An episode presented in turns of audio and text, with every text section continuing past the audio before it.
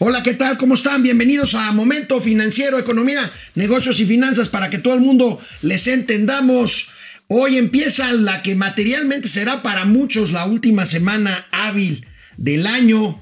Quiero decirles que Mauricio Flores se tomó unos días de, un inmerecida y escandalosamente descanso. Un inmerecido y escandalosamente inmerecido descanso. Pero quiero decirles que tengo el honor de que me acompañará esta semana, esta semana con muy buenas noticias, mi amigo, el periodista, analista político, director de Diario de Confianza News, DDC News. Conductor de las 500 noches, analista en ADN 40 y en otros espacios, periodista chiapaneco, pero sobre todo entrañable amigo Amado Avendaño Villafuerte. Me lo voy a creer, querido Alex. Hombre, es un honor gracias. que estés aquí con nosotros. La verdad es que este es, un espacio que, que, yo le tengo muchísimo respeto y además me divierto mucho. Muchas gracias por estar con nosotros, mi querido Amado. Pues con buenas noticias, bueno, buenas y no tan buenas, para, buenas para Momento Financiero. Amado será padrino a partir de mañana. Estaremos transmitiendo a, partir, aparte del canal 76 de Easy, a partir de mañana, búsquenos en el canal 168 de Total Play en vivo de lunes a viernes a las 10 de la mañana. Y bueno, hoy hablaremos, hoy hablaremos de la ley del Banco de México que va para atrás, se va hasta febrero, al igual que la ley del outsourcing. AMLO por Oaxaca sin sana distancia y sin cubrebocas. Una noticia de último momento, Arturo Reyes Sandoval, el nuevo director del Instituto Politécnico Nacional, que Lo pues, presentaron es, una mañana, es una institución relevante. Revisaremos la mañanera. Amado Avendaño es un héroe es un mártir de los que ven todos los días completa la mañanera. Entonces, podremos comentar de eso y otras cosas. Empezamos Momento Financiero. Esto es Momento Financiero. El espacio en el que todos podemos hablar. Balanza comercial. Inflación. Evaluación. Tasas de interés. Momento Financiero. El análisis económico más claro. Objetivo y divertido de Internet. Sin tanto choro. Sí. Y como les gusta. Peladito y a la boca. Órale. Vamos, réjete bien. Momento Financiero. Bueno, pues vaya lío el que se armó por la aprobación hace algunos días en el Senado de la República de una iniciativa que presentó el senador Ricardo Monreal para obligar al Banco de México a adquirir los dólares que sobran en el mercado, los dólares en efectivo que no se pueden repatriar a los Estados Unidos. Esta es una iniciativa que causó mucho revuelo, pero bueno, afortunadamente, afortunadamente, pues las voces se hicieron sonar. Si no veamos la prensa de hoy, todo lo que se dice al respecto. Ahí tenemos el financiero. Plantean mesa para reforma a la ley de Banjico. Se irá hasta febrero. Tenemos otra de las primeras planas, la del periódico El Economista. Vienen cambios a ley de Banjico. El Banjico pues se opuso rotundamente. Ahorita vamos a ver las diferentes reacciones. También tenemos la nota de reforma. Dan Bancos SOS. Se refiere a que la Asociación de Bancos de México ayer domingo sacó un un eh, comunicado. rechazando esta. Tenemos otra de las primeras planas. Ahí tenemos, banqueros reprueban ley de Banjico, Senado dispuesto a modificar. Es una buena noticia, Amado. Si hay algo que hace falta, ahí está el Universal. El, el Universal lo ve desde el punto de vista de lavado de dinero. Ahorita hablaremos de eso. Si hay algo que hace falta en este país ante un poder presidencial inconmensurable, son contrapesos que hagan que las cosas pues se hagan mejor. A mí, lo que me llama la atención de esto es que incluso gente de su de su propio eh, de su propio grupo digamos de la 4T salieron a, protestar sobre esto y me parece que es muy relevante el hecho de que eh, Jonathan Heath que eh, Gerardo, Esquivel. Porfirio Muñoz Ledo el, el, propio el, diputado de Morena, eh, Alfonso Ramírez, Cuellar, también se manifestaron. Expresidente de Morena. Expresidente de Morena. Se salieron a protestar por esto. Y esto es un indicador de que allá adentro las cosas no fueron consensadas con todo el mundo, ni fue. Se trata de lo siguiente, el Banco de México se rehúsa a recibir dólares en efectivo excedentes. ¿Por qué? Porque esto haría que el banco se convirtiera en una lavadora de dinero, porque al al ponerlos en el balance de las cuentas de precisamente del Banjico, pues entonces ese dinero se limpia y muchas veces puede venir eh, de recursos ilícitos. Pero vamos a ver, vamos a ver, Monreal ayer subió un video en donde todavía defiende su iniciativa, ni modo de que no, ¿verdad? Pues él fue el que le impulsó. Pues pero al final del día reconoce que se va a revisar este tema. Vamos a ver. pero el Banco de México y autoridades no quieren ver interrumpido su letargo de comodidad y no ha propuesto nada para apoyar a las personas migrantes y a sus familias ante esta situación real que ocurre todos los días. Ante la polémica que se ha suscitado, es preciso disipar cualquier duda sobre las bondades y el fin que persiguen las modificaciones propuestas a la ley del Banco de México aprobadas por el Pleno del Senado el pasado 9 de diciembre. Este proyecto busca establecer el mandato de ley para que el Banco de México actúe como banca de última instancia y adquirir los dólares excedentes del sistema financiero mexicano a fin de repatriarlos de manera segura, verificada y ordenada a los Estados Unidos de América para que a su juicio pueda ser parte de las reservas internacionales. Por lo que nuestro grupo parlamentario en el Senado reitera y se pronuncia para que no haya duda ni suspicacia sobre el propósito de esta. Debemos eliminar cualquier presunción de actividades ilícitas o de afectar la autonomía del Banco de México. La colegisladora actuará de conformidad con su autonomía y las disposiciones que regula su funcionamiento y nosotros lo respetaremos. Lo que sí creo urgente es que se atienda en la ley nuestra preocupación, el manejo de dólares de origen legítimo proveniente de migrantes y del turismo. Oye, amigo, amado Avendaño, ¿no, ¿no crees como que ya se está haciendo una costumbre que en la 4T primero disparan las cosas y luego, si los cachas sí. o le, se este, echan de y- y, luego ya dicen, a ver, vamos a verlo. O dan por hecho que este tipo de, de iniciativas van a pasar porque van a, porque las, las manda el presidente o porque tienen la venia bendita del Palacio Nacional y no necesariamente es así. Entonces, de pronto eh, cometen el error de no ni siquiera consultarlo, cabildearlo con la gente que ellos mismos pusieron en el Banco de México para eh, lograr una especie de consenso o algún ajuste. Tienes siquiera. toda la razón, no hablaron. El Banco de México se quejó de que no los tomaron en cuenta. Hubo mesas, pero no tomaron en cuenta. Y finalmente, dos de los gobernadores, como dice Amado, que son, eh, digamos, más cercanos a la 4T, sobre todo Gerardo Esquivel, que ahorita después del corte vamos a ver lo que dice, no fue tomado en cuenta. Además, me llamó mucho la atención la agresividad del senador Alejandro Armenta, el que operó esta iniciativa de Ricardo Monreal, en el sentido de que el Banco de México de plano se estaba plegando a los intereses de la Fed, de la Reserva Internacional de Dólares de, la, de, Estados Unidos, lo cual pues es, me parece una falta de respeto a una institución seria que da la cara por México como es el Banco de México. Pues sí, claro. Además, estas maromas, la verdad es que son maromas las que hace el senador Monreal.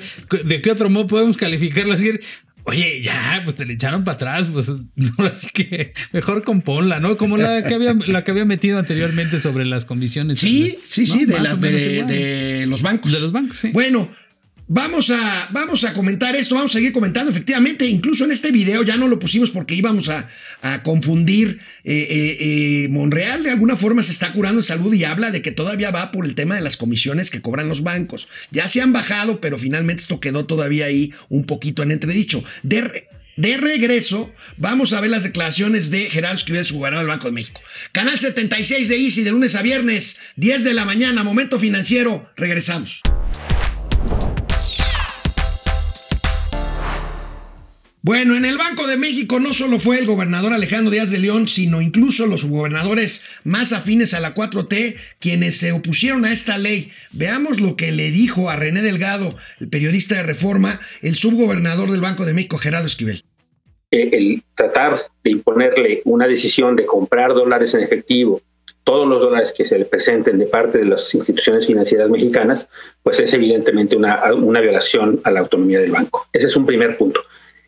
El segundo punto, que es el más relevante, yo diría, el primero es muy importante, pero el segundo es trascendental para la vida pública mexicana, es que esta iniciativa, como se pretende, abre la puerta a que entre dinero ilícito dinero de procedencia ilícita, posiblemente de actividades vinculadas con la delincuencia organizada al circuito financiero mexicano y no solo eso, sino que entren al Banco de México. Si esos recursos entran al Banco de México, pues abre la puerta para que instituciones internacionales encargadas de combatir el lavado de dinero pudieran en algún momento dado tomar acciones contra las cuentas del Banco de México. Y eso, como se sabe, pues el Banco de México resguarda las reservas internacionales del país, 194 mil millones de dólares, propiedad de la nación, y que podrían estar en riesgo simplemente por el hecho de abrir la puerta pues, eh, potencialmente a la entrada de estos recursos eh, cuya procedencia puede ser, insisto, de origen ilícito.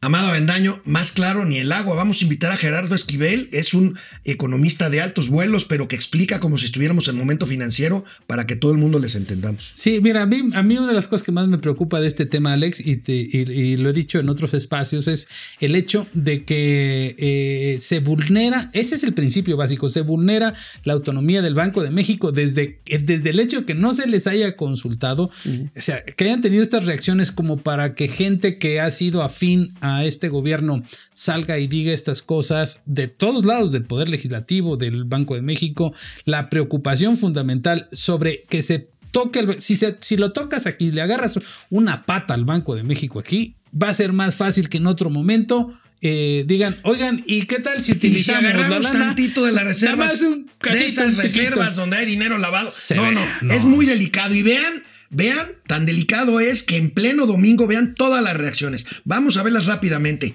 Consejo Coordinador Empresarial, Asociación de Bancos de México, un tuit del propio Banco de México. Este es del ABM, amigo, tienes razón, y con todo y que el presidente todavía es, es el, el presidente de Banco Azteca. Ahí está, el Banco de México. Mira, el Banco de México siempre es muy cuidadoso y muy políticamente correcto.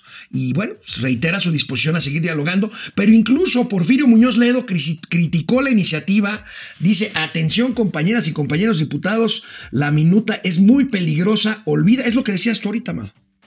Sí. Obliga a la institución a comprar todos los dólares que le vendan sin comprobar su origen. Ello implica involucrar a Banjico en actividades ilícitas. Es, es, una locura. El caso es el siguiente, amigo. No puede hablarse que es una iniciativa para favorecer a los migrantes, porque el 99% de las remesas llegan por vía electrónica. Estamos hablando de solamente 1% y ahí tenemos algunos datos. Los bancos, fíjate, fíjate, amado, los bancos de enero a septiembre captaron 4.700 millones de dólares. De estos colocaron con el público 744 millones millones, que es algo así como un poquito menos del 20%, el 20% de todo lo. Repatriaron 3.887, o sea, la gran mayoría. Hay mecanismos para repatriar dólares a través de corresponsales. Que es correcto lo que dicen los, los promotores de esta, de esta iniciativa, que es muy complicado. Que es, muy pues sí, es muy complicado porque está muy regulado. Sí. Porque está muy regulado. Y quedaron en sus bóvedas 102 millones de dólares, que es el problema. Ese es el problema. Que, a ver, aquí el problema es, ustedes me dicen, oye, 100 millones de dólares no es nada en, en, este, en este universo. El problema, amado, es que si abres la puerta para que entren estos 100 millones de dólares al balance del Banco de México, pues entonces van a llegar más dólares provenientes ya con dolo del narcotráfico. Si abres esa puerta, pues la, la, puerta se abre y entonces incentivas lo que no el efectivo, el flujo de efectivo en dólares, porque ya encontraste un canal oficial en donde lavar el dinero. Ese es el problema. No es tanto, digo, 100 millones de dólares es un montón de dinero, pero vean las comparaciones: 4 mil millones de dólares en total en efectivo y solo 100 millones quedan por ahí circulando. La bronca es que con eso incentivarías que otros de mala fe sí hicieran esto, pues simplemente para lavar No lo hacen porque es complicado hasta el día de hoy y porque es, es, muy difícil lograr. Es complicado. sí, exacto. Bueno, esta, por si fuera otra señal, nosotros aquí siempre hablamos de las señales, de las señales buenas o malas, la mayor parte malas, lamentablemente, en estos dos años de gobierno para la inversión, para la inversión privada y para la certidumbre económica. El fin de semana, el presidente Andrés Manuel López Obrador estuvo en Oaxaca, donde inauguró caminos, caminos rurales construidos por, los propios, por las propias comunidades con recursos públicos. El discurso del presidente Amado sigue siendo antiempresarial. Comparó una de estas obras con una planta de distribución gigantesca de Bimbo que inauguró hace algunos días. Sí, vamos a ver. Vamos a ver. Acabo de ir a inaugurar una fábrica, un centro distribuidor de alimentos, importantísimo, cuatro o cinco hectáreas de construcción, un almacén de los más modernos y avanzados del mundo para distribuir alimentos. Todo automatizado, puro robot. Y pregunté, ¿cuántos empleos? 200. En cambio, hacer un camino como este, ¿cuántos empleos? Muchos más. Entonces, ¿qué tenemos que buscar? Bueno, una mejor distribución del ingreso y que las inversiones se conviertan en trabajo, en bienestar para nuestro pueblo. Amado, no tengo nada en contra de los caminos rurales y del desarrollo de las comunidades indígenas, pero el discurso es claramente antidesarrollista. No, pues es la- el comparativo. Yo me, me acordé mucho del, del burro dándole vuelta a la noria. Ah, de Este- este, del trapiche De famoso. ese, es sí. una economía trapiche la, la economía trapiche. Entonces, eh, lo que está diciendo el presidente es que solo hay 200 empleos que se generan en una planta como esta. Él cree que, que para mantener viva una, una planta como esta solo se necesitan ¿Y quién le da mantenimiento? ¿Y quién? No, bueno. y, y todos los empleos que se generan a Y partir. todas las divisas que genera, porque Bimbo es una empresa ne- 100% exportadora, con cientos de miles de empleados, con, cien- con muchas plantas en todo el mundo. En fin, El digo, crecimiento de una empresa como esta o una planta como esta implica que afuera hay una ah, eh, se, se detona de manera expansiva el comercio y además no solo una vez. No, se constru- no- no es construir un camino, sino que es algo, un camino, a lo mejor, ¿cuántos, ¿cuánta gente crees que pudo haber empleado el camino? ¿200? pues, 200 300? es un camino de 5 kilómetros que ahí queda. O sea, está bien, pero no Pero, tiene ¿y nada luego? que ver con una cadena productiva. No, no, no, es, din- es dinero Ahora, que no genera más finalmente dinero. el camino se puede hacer con o sin Claro. planta de bimbo. A ver, vamos a ver. Fue más allá el presidente porque en uno de los caminos de la Sierra de Oaxaca, junto con el gobernador Murat, dijo esto. Miren esta obra de arte, este camino. Estamos eh, entregando los recursos a la gente, a los gobiernos de usos y costumbres de Oaxaca. Este es un camino de Nejapilla, Oaxaca, de un municipio. Se les entregan los fondos, ellos manejan con honestidad sus recursos para hacer sus caminos y miren lo que construyen. Díganme si hay una empresa constructora que haga esto. Es Otra vez, antiempresarial. Díganme si hay una empresa constructora que haga otra cosa. Pues puede ser eso y mucho más, pero es que el, el punto es cómo, cómo están comparando Peras con manzanas. Peras con manzanas. Bueno, regresamos, Canal 76 de Easy. A partir de mañana en el 168 de Total Play, Momento Financiero, volvemos. Quiero insistir, no se me vaya a malinterpretar que no es importante un camino rural, pero tengo que mostrarles esta foto en donde, insisto, se están comparando dos cosas diferentes. Imagínense lo que hubiera sido el nuevo aeropuerto internacional de Texcoco. Y este señor va y dice que las empresas no hacen lo que hacen las comunidades indígenas. Un camino muy bonito, muy Exacto. padre, muy útil, muy, muy socialmente justo y rentable, pero no tiene nada que ver, amigo. O a lo mejor hubieran construido una, la pista de, de- las pistas así con piedritas y todo bien. Pues es que para que resultara pintoresco. ¿Te imaginas un aterrizaje ahí? Pues que, este, que les pongan llantas de estas de, de todo terreno, ¿no? de- de- así como de Monster Truck. sí, que, que aterricen Bueno. así. Vamos a aterrizar en el aeropuerto de México, cámbienle las llantas. Estamos en una crisis muy seria y más en la Ciudad de México por COVID-19. Los hospitales están desbordados. Amado ha documentado en sus espacios que pues ya no hay lugar, ya no hay lugar en los hospitales. Eh, la autoridad sigue enviando mensajes confusos y quiero recordar, quiero recordar que esos mensajes confusos comenzaron en febrero. Vean lo que decía en febrero el presidente de la República. Nada más decirles que no tenemos este, casos, este, que afortunadamente no ha habido estos casos, em, que estamos actuando con mucha responsabilidad, em, que no vamos a cometer el error que se cometió en el gobierno. ¿Se acuerda que nos pusieron a todos? Que no podíamos hablar y este, este, bueno, eso no. ¿no? Y eh, afortunadamente, repito, pues no tenemos problema y eh, eh, la fortaleza del de, el virus o lo peligroso que es, está demostrado que no va acorde con todo lo que se ha manejado este, mundialmente.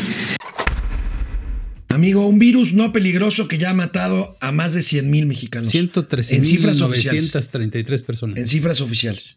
En cifras extraoficiales, hasta 300 mil. Este, y los contagios no paran, ¿no? Sobre... No, los contagios no paran. Eh, por eso les llamamos a que usen el cubrebocas. Si pueden, no salgan de casa. Bueno, ahorita vamos a ver los mensajes pues encontrados que da el presidente de la República. Pero antes, Hugo López Gatel, el que inventó el semáforo epidemiológico, el que dijo que era un ejemplo mundial, el que aseguró que nos estaban copiando en el mundo el semáforo epidemiológico, dijo esto el viernes con un suéter rojo. En cuanto al color es eh, hasta cierto punto intrascendente. Alerta por COVID-19. Emergencia por COVID-19. ¿Hay alguna duda? Ha envejecido Hugo López Gatel, amado Avendaño. ¿Ya vieron el color de mi suéter? ¿Ya vieron el back? ¿Ya vieron el color de la bandera? ¿Ya vieron el recuadrito donde está la traductora? ¿De qué color es? Bueno, no estamos en rojo, estamos en morado. El problema es justamente eso lo que dices, Alex, que hay mensajes eh, eh, contrarios. Encontrados, completamente contradictorios. La jefa de gobierno se está muriendo por, por pasar el mensaje de por el amor de Dios, no puedo decir rojo, pero la dejan. Pero vean, por favor, mi cubrebocas. No la dejan. Una de las personas más importantes del gobierno, Claudio Shema, José Merino, dijo: vean el color con el que ven el amor a sus seres queridos. Le ponía yo en Twitter, maestro, pues ¿qué te cuesta? Pon rojo. O sea, tú puedes amar a los tuyos y cuidarlos, pero eres gobierno, tienes la responsabilidad sobre millones de personas.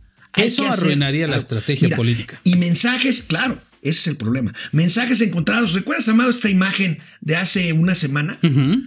Claro. El presidente dijo, no es que no le haya hecho caso, es que por la pandemia no podía yo bajar el vidrio. Sí, eso es lo que dijo. es que sí me lo recomiendo. Veamos lo que pasó este fin de semana, ayer en Oaxaca. Estamos afortunados.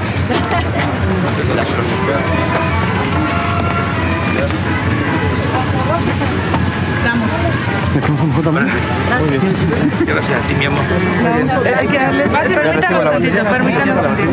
Una foto, por favor, presidente. ¿Con quién Dame chance, dame chance. Con permiso. ¿Me dejas una foto? Gracias, mi amor. ¿Me dejas una foto? Vente, vente.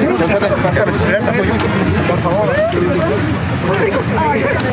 Listo. Yo te, yo te Es que me lo tienen prohibido, pero ya. Yo te dibujé. Ya va a haber tiempo. Adiós, señor presidente. Fuerte. Gracias, presidente. ¿Por qué no te pusiste? Hay que llenar de maguey todo Oaxaca. No me algo, espera. Vicente Gallardo, por mejor café. El mejor café del mundo. Presidente. Nosotros te dibujamos. Presidente. Revisa, ¿Dónde están? Revisa los impuestos al mezcal. No nos deja desarrollarlo. ¿Dónde está? Aquí, estamos los Nosotros lo dibujamos. Dame su teléfono, señor. ¿Qué dice Amado Avendaño, un hombre, una mujer incrédulo sobre el virus que dice a mí no me va a pasar nada cuando ve este tipo de imágenes de su presidente de la República? Vamos a suponer sin conceder que el presidente ni ninguno de los que está ahí tiene ningún tipo de virus, ni bicho, ni nada, y no es contagioso. Ok. La señal que está mandando el presidente es a mí la normatividad que mi propio gobierno está, eh, está eh, sugiriéndole a toda la población es, a mí me vale, haz lo que yo digo, no lo que yo hago. Eso es el peor ejemplo. ¿Por qué? Porque la gente dice, pues sí, pero si el presidente no la usa, ¿por qué le voy a hacer yo caso a Claudia Sheinbaum o a, o a Lugo López Gatel o a cualquiera otro que quiera venir a decir? Híjole, bueno, en fin, empieza la rebatiña, empieza la rebatiña por las vacunas, amigo. Este es un tema de alta importancia económica porque mientras el gobierno no ha explicado de dónde vienen los recursos para comprar todas las vacunas, los gobernadores, sobre todo los de los 10 estados que conforman la Alianza Federalista, ya dijeron que se reunirán pasado mañana miércoles para organizarse y reservar recursos para que sean los propios estados los que compren las medicinas y las apliquen, porque pues el plan de vacunación del gobierno federal no se ve así como que muy ejecutable. Mira, yo creo que esta medida es como el equivalente a las universidades privadas. Las universidades privadas acogen a una buena cantidad de estudiantes que dejan libres los espacios para que otros estudiantes puedan utilizar las universidades públicas. Lo mismo debería pasar con las vacunas. Por ejemplo, yo estaría dispuesto, no sé si tú, pero yo estaría dispuesto a comprar mi vacuna y que el gobierno federal gaste ese dinero en que la población que tiene menores recursos tenga acceso a ellas. Claro, ¿Por qué no permitirle a la gente que, o sea, ¿por qué no poner al mercado la vacuna para que, para que la, gente que puede comprarla la compre y se la ponga? Estoy de acuerdo contigo, Amado. Eh, primero, los gobiernos estatales que están cuidando pues, la gobernabilidad en sus propias entidades de origen. Después, una vez que esto suceda, por supuesto dándole prioridad a las vacunas que serán administradas universalmente y en forma gratuita para la población de bajos recursos, la propia oferta privada de la vacuna hará que los beneficiados sean los más pobres, porque quienes tengan el dinero para pagar una vacuna en el mercado privado estarán dejando un lugar libre, si me permites la expresión, para que sea un desposeído, una persona que no puede desembolsar ese dinero, la que ocupe una vacuna universal de estas que no quiere soltar Hugo López Gatel. Claro, porque eh, lo que dijo Broso el otro día que se volvió a virar en las redes, pues entonces cobraría sentido porque ¿Cuál es el problema que cada quien tenga dinero pueda acceder a su vacuna? Eso ayudaría mucho al gobierno federal, pero no a la estrategia política. Este fin, de, este fin de semana el IMSS, el Instituto Mexicano del Seguro Social, reportó cifras de empleo. Vamos a revisarlas ahorita de regreso del corte. Volvemos rápidamente. No olviden, canal 76 de Easy, de lunes a viernes. A partir de mañana, canal 168 de Total Play. Momento financiero, economía, negocios y finanzas, para que todo el mundo les entendamos.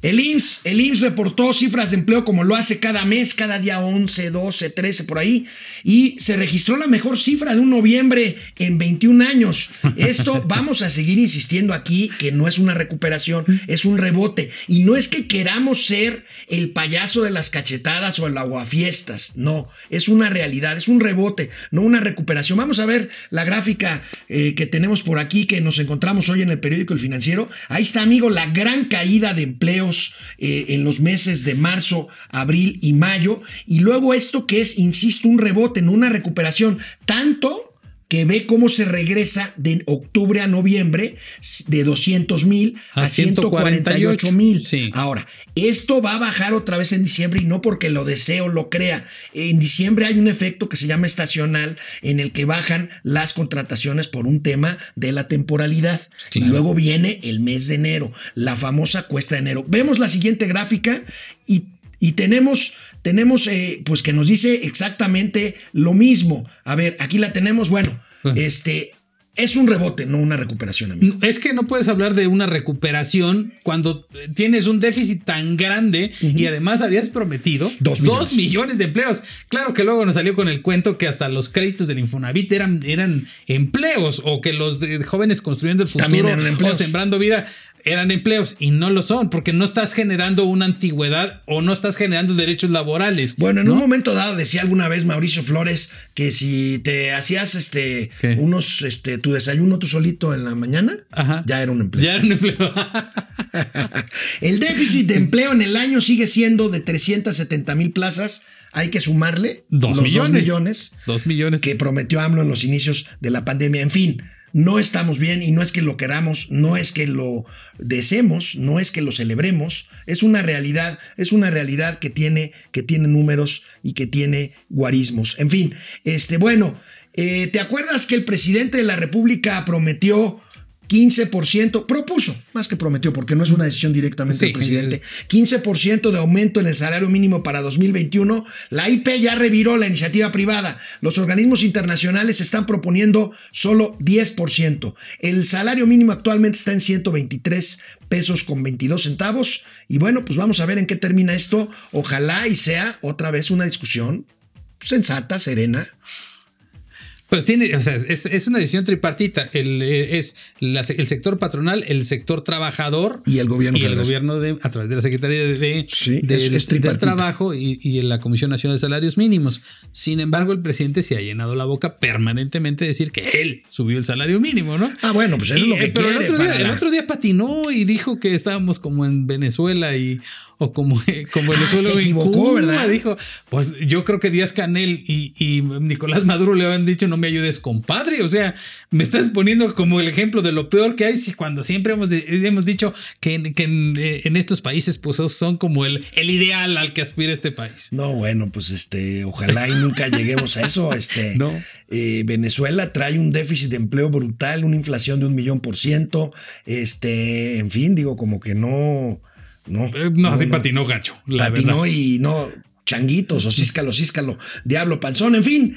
La iniciativa privada propone un 10%. Amigo, el salario mínimo ya es una referencia, más que, más que un tema estrictamente de justicia salarial, es una referencia. Mira, la gente cree que si el salario mínimo sube 15% y uno gana dos o tres o cuatro salarios mínimos, Sí. a ti te van a aumentar el No. 15%. Y no es el caso. No, no, es el caso. Además de que el salario mínimo en México en realidad formalmente eh, lo ganan muy pocas personas. La verdad, es decir, son alrededor de, de- de la base trabajadora a nivel nacional, alrededor de unas 350 mil personas estarán, Sí. es lo que analizamos alguna vez en la acción ciudadana frente a la pobreza, eh, el número de personas en realidad, eh, y eso era, la discusión era si es tantas, tan pocas personas que ganan el salario mínimo, ¿por qué es indispensable que suba?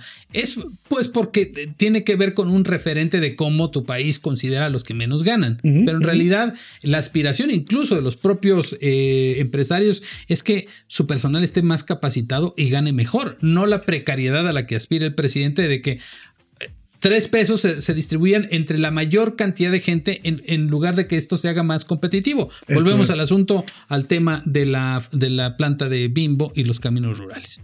Bueno, la, la planta de Bimbo, esta gran planta de varias hectáreas de extensión, robotizada, modernizada, este, que bueno, que el presidente la comparó con un, con un camino rural y la criticó porque solamente generó 200 empleos, pero el presidente, la verdad es que ya lo hemos dicho aquí, no entiende de economía, no entiende de cadenas productivas, no entiende de Es el- cadenas de valor. Es Ese el padre de la economía moral, no sé por qué dices eso. Bueno, el padre de la economía moral porque da moras. No, Yo creo no, porque no por otra cosa. No, ¿no? lo preocupante es cierto. El, el otro día subí un video en donde eh, Ricardo Anaya le dice en uno de los debates el problema Andrés Manuel es que no entiendes el mundo. Y ese es el problema del presidente. Ah, se lo dijo en un debate, ¿no? Se lo dijo en un debate. eh, es- y ese es el problema del presidente, que en realidad de economía entiende poco. Es muy voluntarioso, pero de economía entiende muy poco. Y no se deja asesorar, porque si tuviera al- dos o tres este, eh, premisas eh, de calidad, digamos, de parte de sus asesores económicos, secretario de Hacienda, digamos. Lo que pasa es que el secretario, el secretario de Hacienda, mira, Es muy yo, entiendo, yo entiendo al secretario de Hacienda, digo, déjenme ser abogado del diablo. Eh, yo fui vocero de la Secretaría de Hacienda, ya no lo soy, pero Sí. este, ¿cuántas veces ha desmentido el presidente su secretario de Hacienda? Uy, varias, desde el día Desde de la que era tenencia. subsecretario. Desde la tenencia. la ya en el- en- tenencia, sí. luego lo de la negociación con los mercados internacionales. No, no, no. Entonces, el secretario de Hacienda, de hecho, a mí me llamó la atención que el secretario de Hacienda permaneció callado con el debate de la ley del Banco de México. ¿eh? Exactamente. Era para, era para que el, el Banco de México y la Secretaría de Hacienda ven cosas diferentes. El Banco, de- el Banco de México la política monetaria y la Secretaría de Hacienda la política fiscal, pero siempre tienen que estar con toda De la la independencia armonizados. armonizados. Y la verdad es que el secretario de Hacienda hasta la fecha, hasta el momento, no se ha ¿No estará de pronunciado vacaciones con. Mauricio Flores? A lo mejor se fue con Mauricio Flores. Seguramente porque el, secretario de Hacienda no dejaría pasar una de estas. No, y además No se, quieren, pa- se quieren mucho. Hay una foto que pasamos aquí en una entrevista que le hizo Mauricio Flores Sí. al secretario de Hacienda, donde se veían los dos con ojos, con ojos de, De amor. pilote a medio morir, con ojos de amor, con ojos de amor. Con ojos de austeridad republicana amigo. Amigo, amado Avendaño, Mande usted. si vas a viajar, bueno, no te voy a decir porque no se vale decir ni si viaja ni no viajes, pero Interjet es un desastre. En un fin de semana en que Interjet volvió a cancelar por tercera ocasión eh, sus vuelos, o varios de sus vuelos, el sindicato de trabajadores de la empresa ha solicitado la requisa de la línea aérea. ¿Hace cuánto tiempo que no vemos una requisa, amigo? Eh, de- desde. mm, esta- Desde Luz y Fuerza.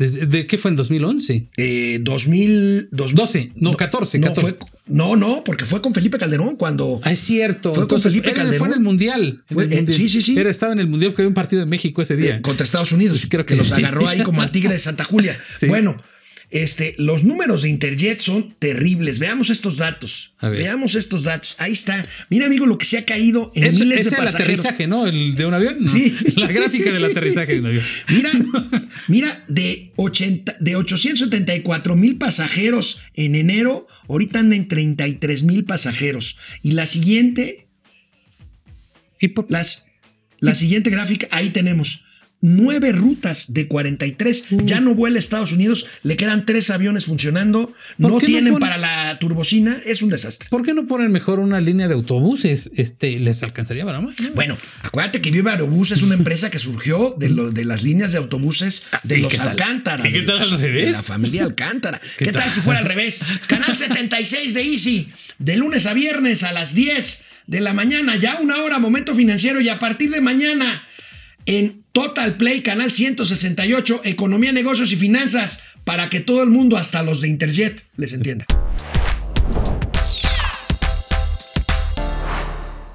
Bueno, por si algo nos faltaba, amigo, de señales, que es obvio que el presidente no quiere ponerse el cubrebocas. Pues desde es luego que no. obvio. Participó en una reunión de la Alianza del Pacífico, los países de la cuenca del Pacífico, y este, en forma virtual, por supuesto, y fue el único presidente que salió a cuadros sin el cubrebocas. Pues para que vean que aquí me. ¿Qué problema la- tiene con el cubrebocas el presidente? Fíjate Ah, que- Mauricio dice que es una que es una fijación sexual. Está loco.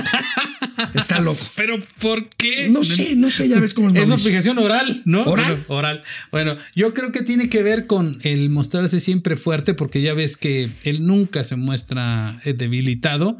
Eh, de hecho, él usa lentes y nunca se muestra en público con lentes. Le- Usa lentes para leer, pero ni, ni siquiera en su, en su. Bueno, el presidente participó. nos están el, preside- el presidente participó en la Alianza del Pacífico y no crean que habló, no crean que habló de comercio ni de oportunidades de intercambio comercial y económico con los países de la cuenca del Pacífico. No, habló de lo mismo, de lo mismo en lo que habló con el G20. Fue una mini mañanera, pues. Entonces logramos que la economía se reactivara pronto. Ya estamos en ese proceso.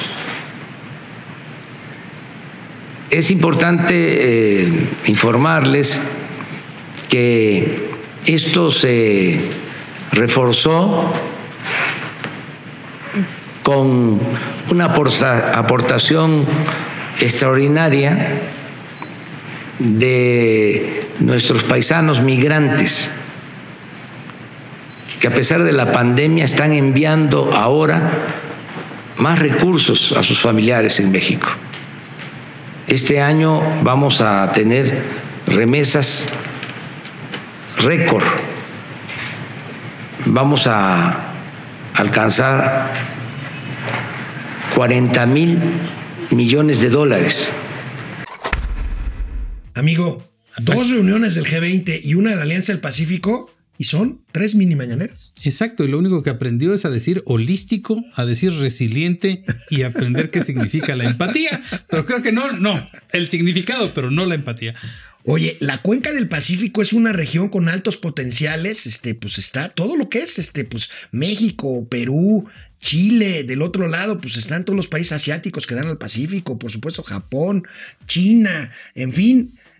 Y pues no, el señor habla de las remesas que nos mandan nuestros paisanos. ¿Qué pensarán, digo yo, qué pensarán en otros países o los otros líderes mundiales cuando ven una escena como esta? O sea, por más condescendientes que puedan resultar, a lo mejor una vez amaneces crudo y, y dices una cosa como estas, ¿no?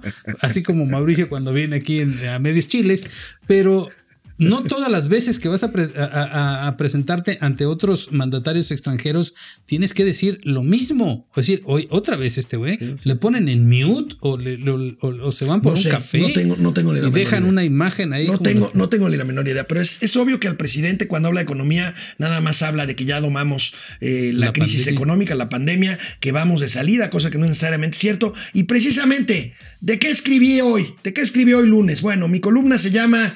Mi columna se llama Hasta Nunca 2020, Venga 2021. Por supuesto, hablo, hablo de que Hablo de que el presidente culpó a la pandemia de una crisis que empezó desde antes, que empezó desde que canceló el aeropuerto internacional de Texcoco, que se iría a construir en Texcoco desde antes de llegar a la presidencia de la República, pero hablo también de la factura, de la factura que se pasa a esta pandemia de las miles y miles de empresas y la consecuente pérdida de emple- empleos en este año 2020. Paradójicamente, este año nos da la razón de que la destrucción económica inició antes de que muriera el primer contagiado de coronavirus. Y bueno, como es época de deseos, ahí les van algunos para este venga, 2021. venga.